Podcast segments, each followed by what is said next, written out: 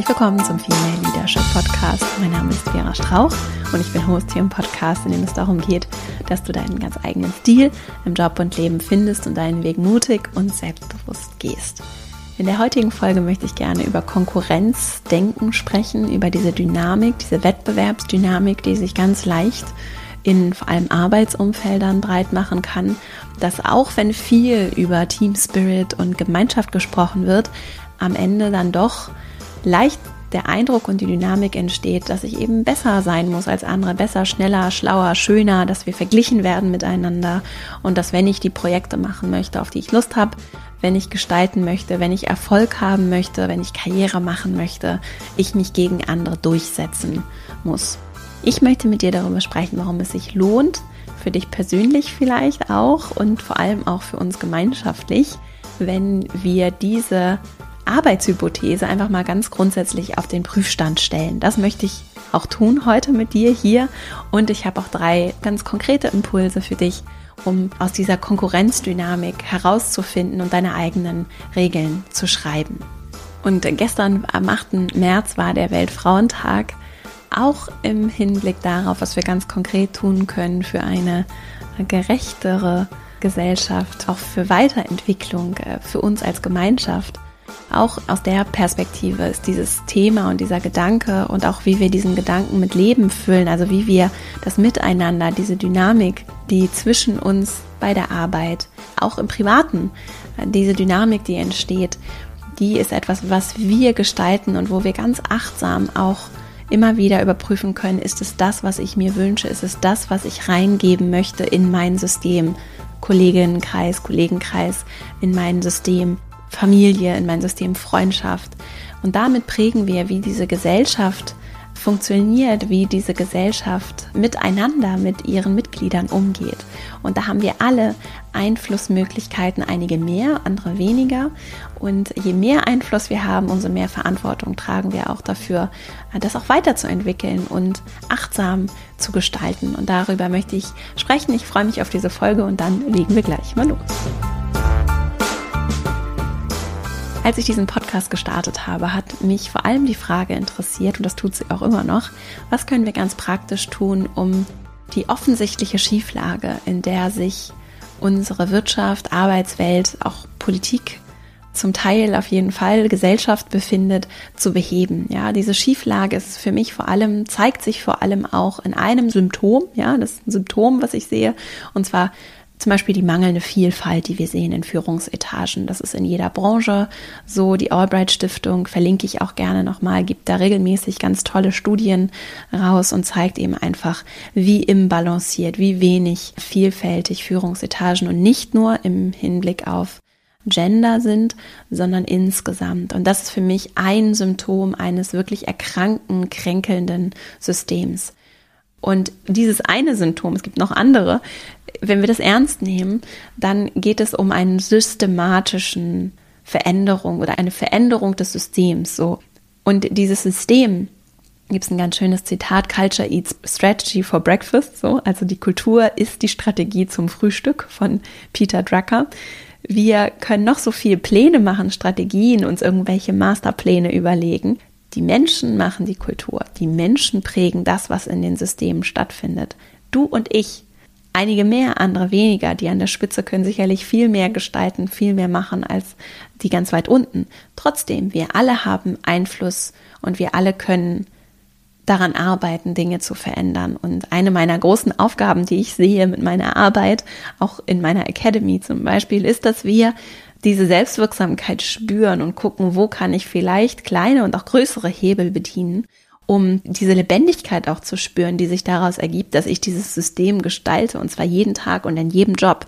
Und dazu muss ich nicht irgendwie in einem fancy Startup arbeiten, sondern das kann ich in jedem Job überall tun, weil ich in den allermeisten Fällen vielleicht nicht face to face oder nicht im Angesicht zu Angesicht, aber auf jeden Fall wenigstens über User Interfaces oder das ist jetzt auch schon wieder so ein Anglizismus, über was auch immer ich tue, eine E-Mail schreibe, ich gestalte miteinander, ich interagiere mit anderen Menschen und das macht einen Unterschied. Und die Frage, die mich dann auch hier im Podcast immer wieder so bewegt, ist, was können wir ganz konkret, praktisch tun? Und auch, was ich ganz spannend finde, ist, wer schafft es denn im bestehenden System nach oben und warum? Und wer bleibt da auch im Mittelbau hängen? Also diese klassische Sandwich-Position des mittleren Managements, wo ich von unten getreten, von oben getreten werde und das ist nicht nur in, in der Privatwirtschaft, in Unternehmen so, sondern auch im öffentlichen Dienst, in Politik, in allen Formen von Gesellschaft. Diese Mittelschicht ist interessant, denn die prägt natürlich sehr Kultur, die leidet aber auch ganz häufig und auf eine ganz besondere Art und Weise, was spannend ist an dieser Dynamik einer Pyramide als Organisationsform. Dazu kann ich dir die Arbeit von Frederic Laloux übrigens sehr empfehlen in Reinventing Organizations. Dazu habe ich auch mal eine Podcast-Folge gemacht. Ich habe jetzt gerade die Nummer nicht griffbereit, aber ich verlinke das auch in den Show Notes. Und dieses System ist spannend, dieser Mittelbau ist spannend und es ist auch interessant, wer biegt da ab und wer schafft es vielleicht auch nicht durch diese Mittelschicht und wer sagt vielleicht auch, ich möchte hier auch nicht mitspielen weil das irgendwie nicht meine Regeln sind oder weil ich hier auch unfair behandelt werde, wenn wir uns jetzt so Männer und Frauen und mit welcherlei Maß wird wie wo gemessen. Ich sage nicht, dass das immer überall so ist und mir geht es auch nicht darum, einzelne Schuldige zu finden und irgendwen zu beschuldigen, sondern zu gucken, was, was lässt sich da vielleicht auch systemisch verändern und wirklich anders machen und anders denken. Damit sind wir nämlich beim Thema dieser Folge, denn zum Teil basieren unsere Annahmen und die Regeln, nach denen wir zusammenspielen in Organisationen, wie wir diese Kultur, die die Strategie zum Frühstück ist, wie wir die prägen, das basiert zum Teil auf sehr alten Annahmen, wie zum Beispiel, die habe ich jetzt extra hier rausgesucht, nämlich der Arbeit von Adam Smith, der im 18. Jahrhundert gelebt hat. Das ist nur mal so als kleine Randbemerkung geboren 1723, ein schottischer Philosoph und äh, vor allem auch so der Begründer der Nationalökonomie, also so einer ganz großen Wirtschaftstheorie, die besagt, und ich habe das in meinem Studium, sogar in beiden, sehr häufig gehört, das ist auf jeden Fall so ein ganz wichtiger Bestandteil dessen, was als ich studiert habe, auch im Wirtschaftskontext gelehrt wird. Und zwar besagt er, spricht er darüber, ich formuliere es mal so in meinen eigenen Worten, spricht er darüber, dass der Mensch sehr eigennützig ist, egoistisch ist, dass das der Antrieb ist für Wirtschaft. Menschen wollen sich zu ihrem eigenen Vorteil bereichern, finanziell und auch insgesamt. Und das ist der Motor für alles. Also dieser egoistische Trieb der Menschen. Und diese Voraussetzung oder diese Annahme, so diese Annahme über den Egoismus des Einzelnen, die sitzt ganz tief. so habe ich so den Eindruck, das ist jetzt ganz subjektiv. Die sitzt aber ganz, ganz tief an ganz vielen Stellen in unseren, vor allem auch Arbeitssystemen. Und es lohnt sich, das zu hinterfragen, vor allem zum Beispiel auf Basis eines Buches, das ich gerade gelesen habe. Das heißt im Grunde gut von Rutger Bregmann. Und Rutger Bregmann ist Historiker und auch Autor anderer Bücher, wie zum Beispiel Utopien für Realisten. Und ich verlinke mal dieses Buch im Grunde gut, das mir sehr gut gefallen hat, in dem er zeigt, dass es auch wirklich kein sehr dankbarer Job ist, tatsächlich zu beweisen, dass der Mensch eigentlich gut ist. Und er weist auch nach, wie ich finde, sehr einleuchtend und mit übrigens auch sehr schönen Geschichten, dass es einfach eine Fehlinformation ist, dass der Mensch schlecht, gewalttätig, brutal, egoistisch ist und in seinem tiefsten Inneren eigentlich so eine Bestie. Wie wir das ja häufig über uns selbst sagen und auch ganz viel in der fiktionalen Medienöffentlichkeit wahrnehmen, ne, über Krimis und was alles berichtet, welche Geschichten, auch große Geschichten, zum Beispiel Lord of the Flies, darauf bezieht er sich auch.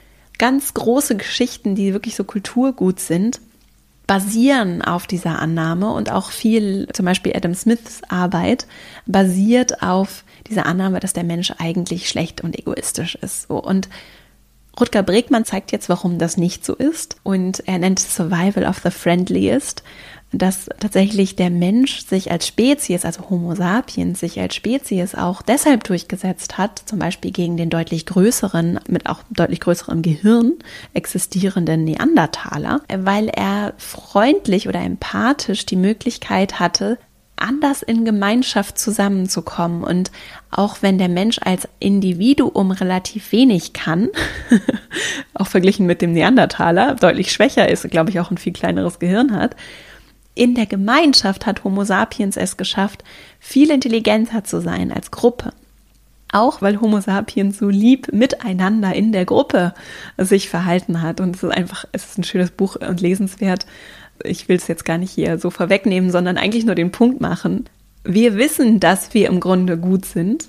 Und wir wissen auch, was soziales Lernen für uns als Menschheit so bereithält und wie das so der Schlüssel ist für uns als Spezies auch. Und deswegen ist dieses soziale Lernen ja etwas, was sehr interessant ist und was übrigens dann, so meine Hypothese, auch in Organisationen einen ganz großen Unterschied machen kann, wenn wir das vielleicht auch noch mal ganz anders nutzen können und uns nicht so sehr darauf oder gar nicht darauf konzentrieren, was die anderen eigentlich so machen, sondern miteinander lernen, auch füreinander und für das große gemeinsame Schöne, was wir auch zusammen schaffen können.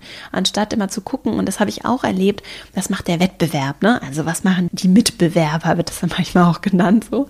Was machen die anderen am Markt und wer hat welchen Preis? Oder auch bei meinen Kolleginnen und Kollegen zu gucken, ah, jetzt hat sie schon wieder das und das. Oder auch, es gibt ja auch Führungskräfte, die meinen, sie müssen die Leute gegeneinander aufstacheln, damit die ihre beste Leistung bringen.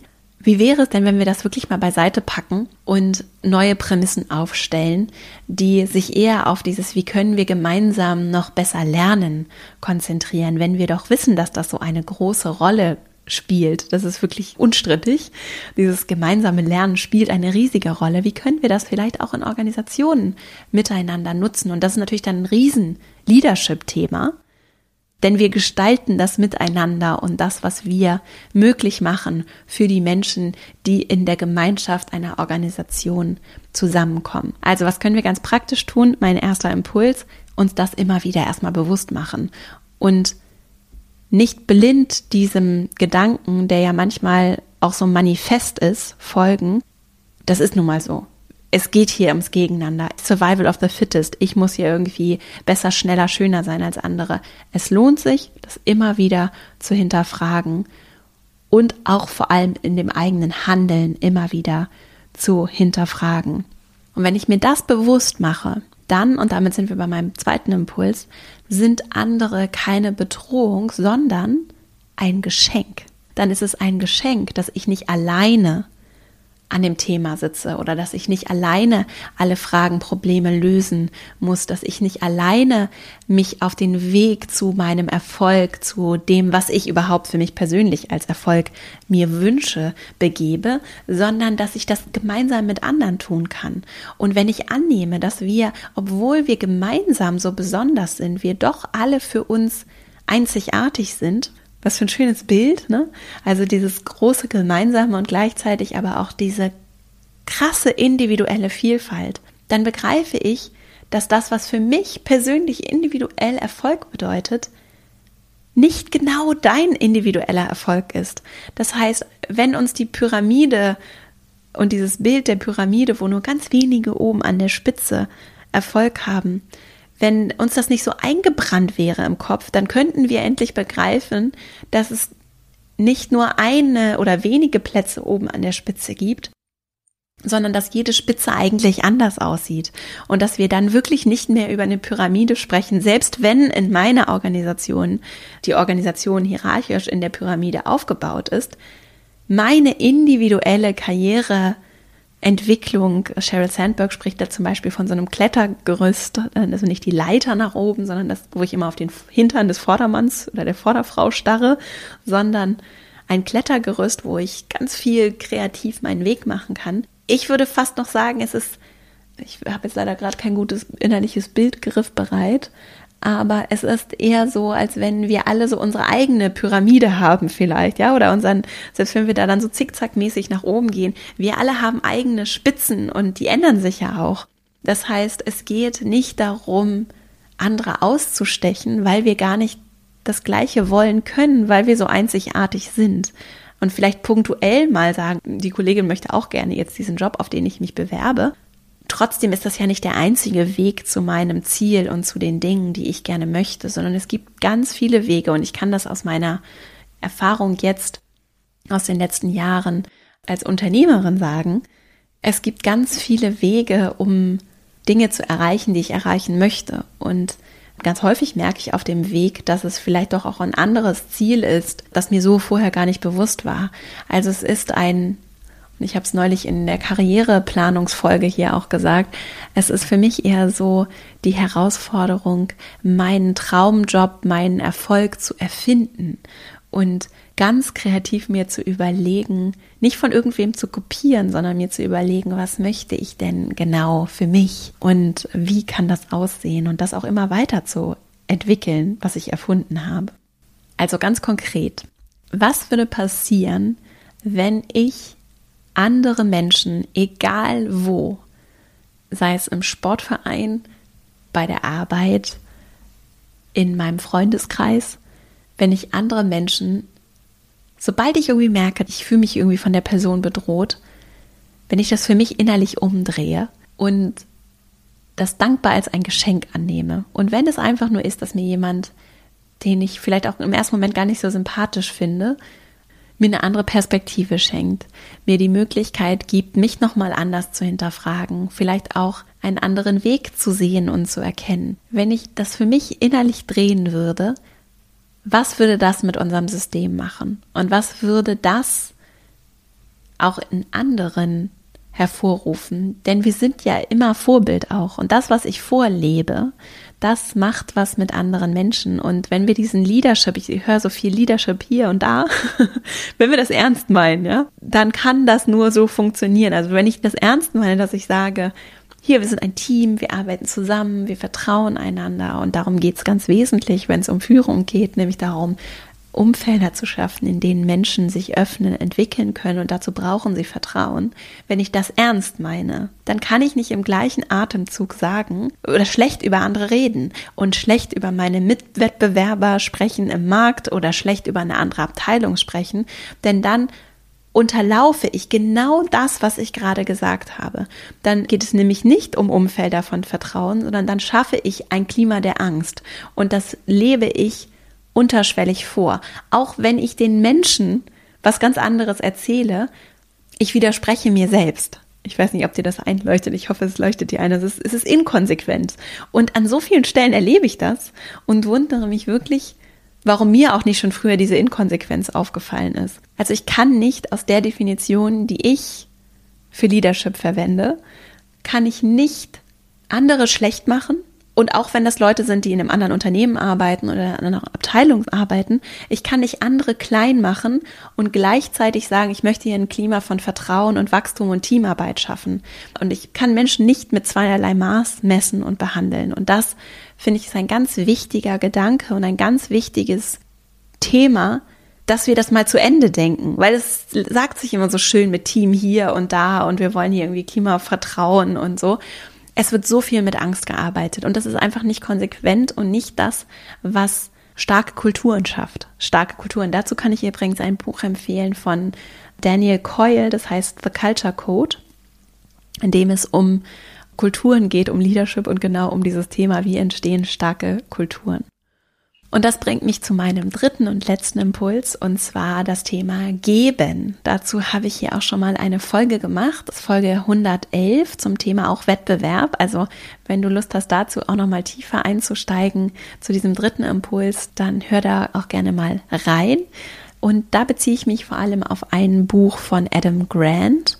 Der ist Organisationspsychologe und hat ein Buch geschrieben, das heißt Geben und Nehmen, Give and Take, in dem er beschreibt, dass es so drei Typen gibt.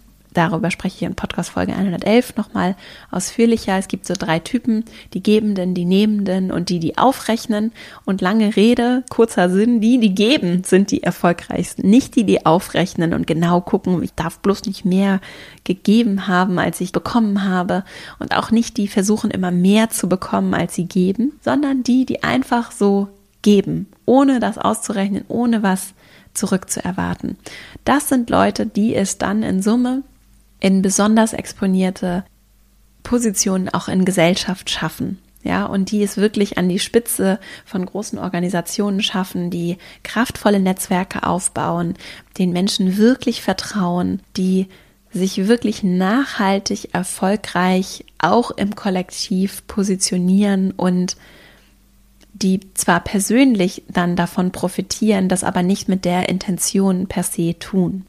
Es ist also Win-Win, ja? Wenn ich jemand bin, der gibt aus reinem Herzen, dann profitiere ich persönlich und ich trage auch noch zu einem besseren System bei. Und ich werde ganz häufig von Menschen gefragt, wie kann ich Sinn in meiner Arbeit finden? Ich weiß nicht, was ich langfristig wirklich will. Mein Tipp für dich, wenn dich das auch bewegt, ist auch der Frage nachzugeben, was kannst du geben? Ja, wie kannst du anderen helfen? Und das ist übrigens auch, wenn es darum geht, sich mit anderen zu vernetzen, sichtbarer zu werden, ein ganz wichtiger Impuls, der dabei helfen kann, nochmal anders vielleicht auch mit Menschen in Kontakt zu kommen.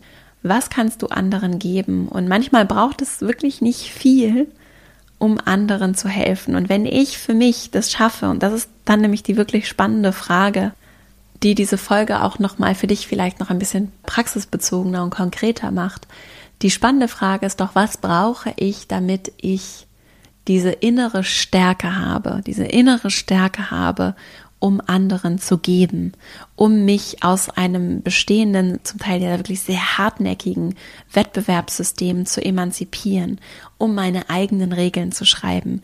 Und das ist eine Frage, die ich dir gerne mitgeben möchte. Was kannst du für dich tun, damit du genug für dich hast?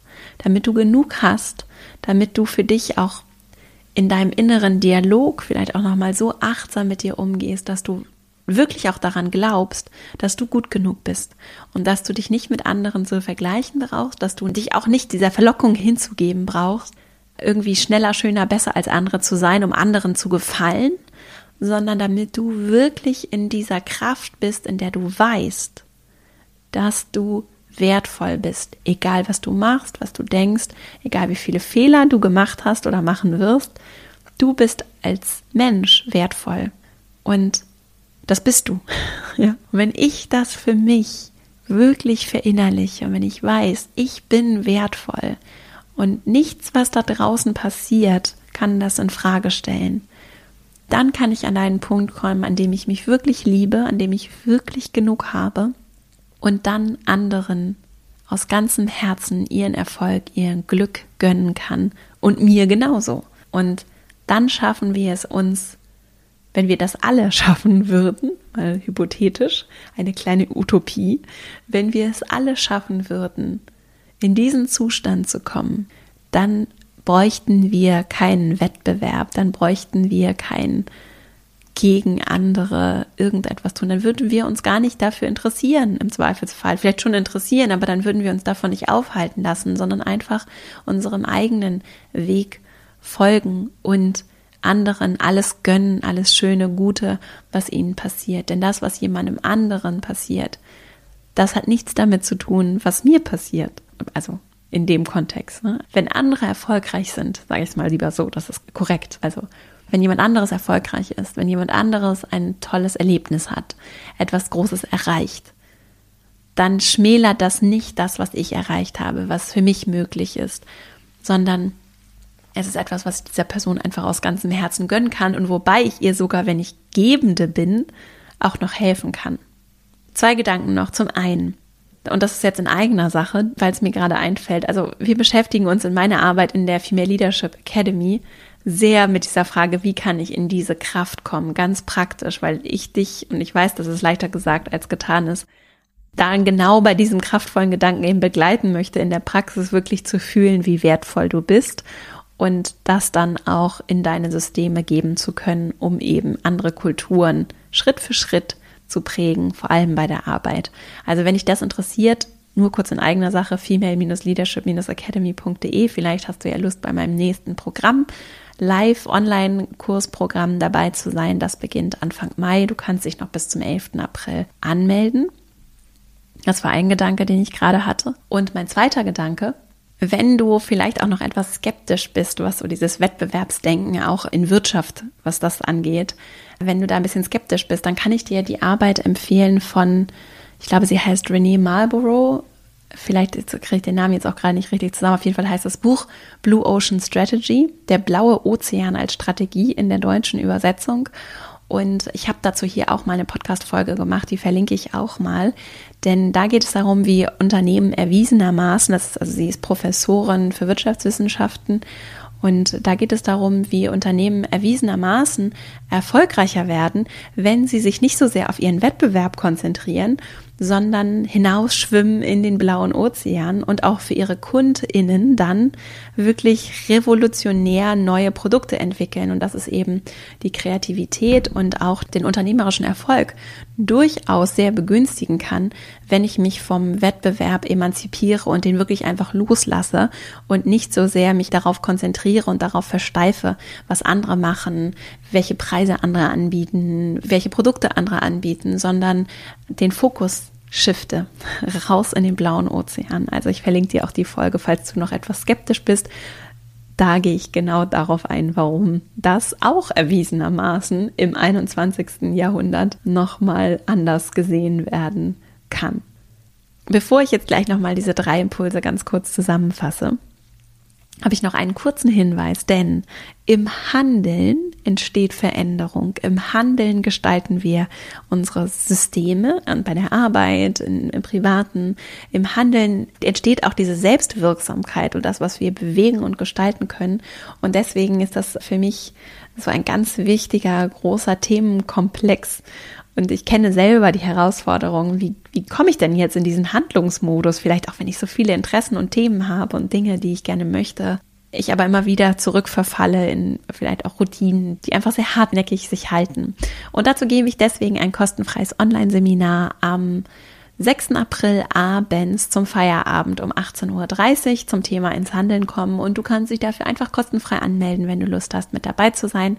Du findest den Link in den Show Notes und ich verteile den auch über meinen Newsletter verastrauch.com slash Newsletter, falls du Lust hast, auch per E-Mail im Kontakt zu bleiben. Jetzt fasse ich nochmal die drei Impulse zusammen. Zum einen, wir sind im Grunde gut und das können wir uns immer wieder bewusst machen. Und jede Person, die meint, es gehört nun mal dazu, im Wettbewerb zueinander zu stehen oder es ist auch Teil von Führungskultur, das gibt's ja auch, ne? dass, dass es wichtig ist, die Leute gegeneinander anzustacheln, aufzustacheln, weiß nicht, wie man sagt, gegeneinander aufzuhetzen, damit sie besonders gute Leistungen bringen. Das ist einfach nicht korrekt es laugt Menschen aus und es ist anstrengend, wenn wir uns nicht auf uns und unser Gutes und das Gemeinschaftliche konzentrieren können, sondern gegeneinander arbeiten, meinen arbeiten zu müssen. Und deswegen können wir uns immer wieder bewusst machen, dass wir wirklich im Grunde gute Menschen sind, die vor allem im sozialen Lernen ihre Stärke als Kollektiv entwickeln. Und damit sind wir beim zweiten Impuls, andere sind, wenn ich so auf die Welt blicke, nämlich keine Bedrohung, sondern ein Geschenk. Und auch für meinen persönlichen Erfolg kann ich andere Menschen als ein Geschenk dankbar annehmen und ihnen, und das ist der dritte Impuls, geben und helfen, damit sie wachsen, weil das etwas ist, was mich auch übrigens erwiesenermaßen langfristig erfolgreicher sein lässt, wenn ich altruistisch einfach nur aus der Freude am Geben anderen Gutes tue mich so vernetze, mit anderen zusammenkomme und in ihnen nicht die Bedrohung sehe, sondern wirklich eine Bereicherung. Und das kann vielleicht auch als weiterer Nebeneffekt meinem Leben und meiner Karriere, meinem Beruf nochmal eine ganz andere Form von Sinn, von Erfüllung geben und vielleicht auch eine sehr schöne Reise sein, um mich zu entwickeln und meinem Weg zu folgen und nicht einfach blind dem Weg des höher, schneller, weiters hinterher zu rennen. Und als Randbemerkung, natürlich kann ich auch sehr erfolgreich sein in Systemen, die ich ja gestalte. Also ich will das nämlich gar nicht verurteilen. Ich kann natürlich auch erfolgreich Karriere machen, auch in großen Organisationen, und auch darüber schreibt Adam Grant in Geben und Nehmen, in großen Organisationen, wenn ich jemand bin, der anderen gibt und der sich dazu entschließt, dieses Wettbewerbsgehabe vielleicht auch einfach ein Stück weit zu ignorieren und sein eigenes Ding zu machen, seine eigenen Regeln aufzustellen und da nicht mitzumachen. Das habe ich zum Beispiel für mich, auch als ich noch nicht selbstständige Unternehmerin war oder als ich noch nicht meine eigene Chefin und Gesellschafterin war, habe ich das für mich so wirklich ganz konsequent versucht zu leben und mich gar nicht darauf einzulassen, mich auch ablenken zu lassen von den Dingen, die mir wirklich wichtig sind, indem ich mich irgendwie in konkurrenzhaftes Gehabe verstricke und versuche irgendwie gegen andere zu arbeiten, auch nicht gegen andere KollegInnen. Und das hat für mich zum Beispiel sehr gut funktioniert. Das kann ich auch nochmal als Abschlussbemerkung sagen. Und wir sind alle Vorbilder, wir leben alle vor. Wenn wir das mit dem Leadership-Thema ernst meinen, dann, dann gehört das auch zur Vorbildfunktion dazu, wenn ich meine Aufgabe darin sehe, Teams zu gestalten, kraftvolle Teams, in denen vertrauensvoll zusammengearbeitet wird. Wenn ich das möglich machen möchte, dann kann ich als ehrliche, vertrauensvolle Person nur in der Konsequenz auch so mit meinen KollegInnen, mit anderen Menschen in meinem Umfeld umgehen. Ich hoffe, dass diese Folge dir gefallen hat, dass du was für dich mitnehmen konntest. Ich freue mich immer, wenn du den Podcast weiterempfiehlst, wenn er so Menschen erreichen kann, für die er auch gemacht ist, denen er auch helfen kann, die er begleiten kann. Ich sage auch explizit Menschen, auch wenn es hier der Female Leadership Podcast ist. Ich weiß auch ganz viele Männer hören zu und das finde ich sehr schön und alle sind herzlich willkommen. Ich freue mich riesig, aber natürlich auch immer über positive Bewertungen des Podcasts, weil auch das meiner Arbeit hilft, um gefunden zu werden. Und jetzt wünsche ich dir erstmal eine richtig schöne Woche und ich freue mich sehr, wenn wir uns die nächste Woche wieder hören. Vielen Dank für deine Zeit. Bis nächste Woche. Alles Liebe, deine Vera.